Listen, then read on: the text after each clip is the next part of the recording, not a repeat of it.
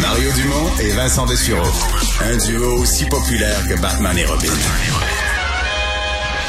Cube Radio. Alors, le Vatican qui a annoncé aujourd'hui que le pape François répondait favorablement à l'appel des évêques du Canada euh, de venir euh, au Canada au cours des, des, prochains mois, de la prochaine année. Euh, bon, on comprend le pourquoi. C'est ce, ce, ce, cette volonté exprimée de présenter des excuses pour le scandale des pensionnats autochtones, des enfants dans les pensionnats autochtones. Alain Prokin, spécialiste des religions, est avec nous. Bonjour Alain. Bonjour Mario. Ouais, donc euh, nouvelle du Vatican, mais qui touche euh, directement le, le, Canada. Il n'y a pas de date. C'est un, comment on appellerait ça? Un accord de principe du pape? Oui, un accord de principe, là, il va rester à fixer toutes les modalités qui entraînent euh, un, tel voyage. Ça va être pour deux jours, trois jours, quatre jours, cinq jours? Est-ce qu'il va arrêter aux États-Unis avant d'aller au Canada? Il va-tu faire l'inverse? Euh, Qu'est-ce qui est prévu? Ce qui est important de souligner, c'est que ça a été rendu public aujourd'hui. Peut-être que c'était déjà décidé, mais il ne faut pas oublier qu'il y avait des élections fédérales. Et le pape ne prendra jamais la décision d'informer les gens je vais aller dans votre pays pendant une élection fédérale. Il ne veut pas influencer le cours d'une élection. Donc, on a attendu après. Moi, personnellement, je m'attendais à ce qu'il l'annonce, euh, qu'il fasse des excuses publiques en décembre. parce que là, en décembre, en décembre il, va, il va accueillir des gens des Premières Nations au Vatican. Oui, il va accueillir les représentants des Premières Nations, des Inuits et des Métis et il va discuter spécifiquement de la question des pensionnats. Donc, c'est très important comme rencontre. C'était une rencontre qui avait été fixée initialement avant la pandémie et qui a lieu euh, à Noël cette année. Ben, je dis à Noël, à peu près, je pense c'est du 17 décembre au 22 décembre. Et je m'attendais à ce que tout soit annoncé à ce moment-là.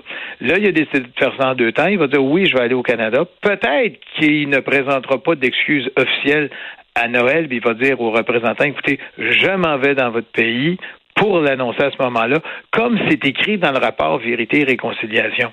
Parce que dans le rapport Vérité et Réconciliation, on disait, on demande au pape de venir au Canada pour s'excuser au Canada.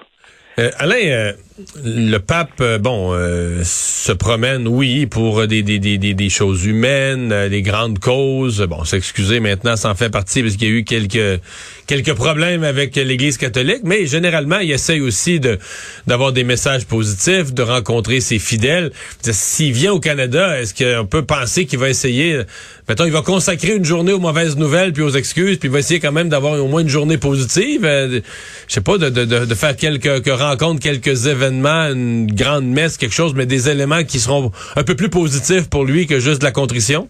Oui, moi j'ai l'impression qu'il va vouloir aussi rencontrer euh, les psychopathes québécois et canadiens, euh, parce qu'on il va peut-être dire, écoutez, moi je vais aller à Trois-Rivières parce qu'il y a une basilique à Trois-Rivières. On sait que Jean-Paul II, qui est le seul pape qui est venu au Canada, était déjà allé. Il n'y a aucun autre pape dans l'histoire du monde qui est venu que Jean-Paul II. Non, c'est le seul. Et il est venu trois fois. Il est venu trois fois, c'est ça. Il est venu plus qu'une fois. Mais c'est le seul, c'est toujours le même. Première visite. 87 parce qu'il n'avait pas pu aller rencontrer les Premières Nations euh, dans le Grand Nord parce que les conditions climatiques ne le permettaient pas. Et il était revenu une autre fois, je pense, en 2002 pour les Journées mondiales de la jeunesse. Le peuple François, il est venu une fois au Canada. Euh, c'était pour euh, des, des euh, de mémoire, je crois que c'était à Québec. c'était il y a quelques années, mais il n'était pas pape à ce moment-là. Il n'était que cardinal. Et il était venu, je pense. Donc, il était venu comme cardinal de l'Argentine, là, de Buenos Aires. Ouais, et il était venu au Congrès eucharistique de Québec en 2008. À ce moment-là, il était venu ici, mais c'était en tant que, que, que cardinal. Peut-être qu'il va revenir à Québec, parce qu'il ne faut pas oublier que Québec est le premier diocèse euh, d'Amérique du Nord. C'est le premier endroit au Canada où il y a eu un cardinal qui était le cardinal Tachereau, qui avait été nommé en 1880. C'est un diocèse très important, euh, Québec, et aussi, il faut penser aussi que le cardinal Ouellet a été l'archevêque à Québec et que le cardinal Lacroix est aussi archevêque. Mais Alain Mario parlait d'événements plus positifs, mais est-ce que donc, dans un cas comme ça, euh, le pape, on le verra pas faire de bain de foule, euh, euh, de, de tour en pape mobile avec les gens autour, avec des drapeaux? donc ça, normalement, il n'y a pas de Céline qui va chanter une chanson de Colombe pour le pape s'il vient pour ça. Là. Ce qui est important, c'est que le pape aime rencontrer directement les gens. Et c'est un pape qui est imprévisible et qui cause des, ennuis à la sécurité parce que lui peut décider en cours de route en pape mobile, je descends et je vais aller donner des mains. Est-ce qu'il y a un devoir un peu de sobriété dans la mesure où il n'est pas là pour des, raisons joyeuses? Euh, il n'est pas là pour un, congrès euh, eucharistique comme ou encore une journée mondiale de la jeunesse où là on a des grandes fêtes comme c'est arrivé euh, au Brésil récemment où ça a coûté 60 millions là, pour avoir le pape au Brésil. il va pour euh, une cause qui est, qui est dure là, quand même. Il faut pas l'oublier. Tu as des enfants qui sont morts, tu as des enfants qui sont morts dans des pensionnats. Donc, c'est quelque chose de grave. Mais c'est certain qu'il va rencontrer euh, son épiscopat. Il va sûrement parler qu'est-ce que vous avez fait maintenant pour préserver euh, les, les, enfants, pour que les enfants soient protégés quand ils vont à l'église. Sûrement qu'il va aborder cette question-là. Mais il y a beaucoup d'autres questions à aborder au niveau de l'athéisme qui est en montée. Est-ce qu'il y a un plan pour les, les l'épiscopat canadien. Il, veut savoir ce qui se passe aussi. Justin Trudeau a, demandé cette, euh, cette visite ou des excuses. C'est quoi la demande exacte de, Justin Trudeau? Il avait demandé des excuses. Suite au rapport Vérité et Réconciliation, il avait carrément demandé, il avait rencontré le pape à Rome pour lui demander, il faut des excuses publiques. Il l'avait invité à ce moment-là à faire des excuses publiques. Il avait dit les faire au Canada comme c'est écrit dans le rapport et il n'y avait pas eu de réponse de la part du pape. Et les, les évêques canadiens, ben, bon, on va attendre, on va voir, c'est pas à nous, puis c'est le pape qui décide, puis tout le monde patinait. Et là, les, les évêques sont revenus à la charge en disant, nous nous excusons en tant que l'ensemble des évêques, puis là, on a écrit en plus officiellement au pape pour lui demander de, de, faire des excuses. Mais c'était difficile pour l'épiscopat avant les derniers événements d'inviter le pape parce que tu as aussi la, question du coût. L'Église canadienne n'a peut-être pas les moyens de déplacer un pape ici en raison des coûts de la sécurité qui sont immenses maintenant. Hmm.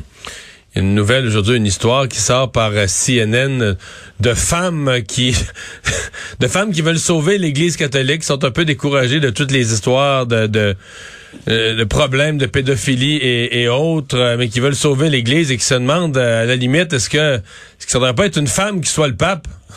Oui, ben c'est ça. Ben, ben, ça, c'est propre à l'Allemagne. On sait que l'Allemagne, au niveau des laïcs, les laïcs prennent vraiment une, une, place prépondérante. Et il y a une synode actuellement euh, en Allemagne suite, euh, évidemment, à tout le scandale des enfants qui ont été abusés sexuellement.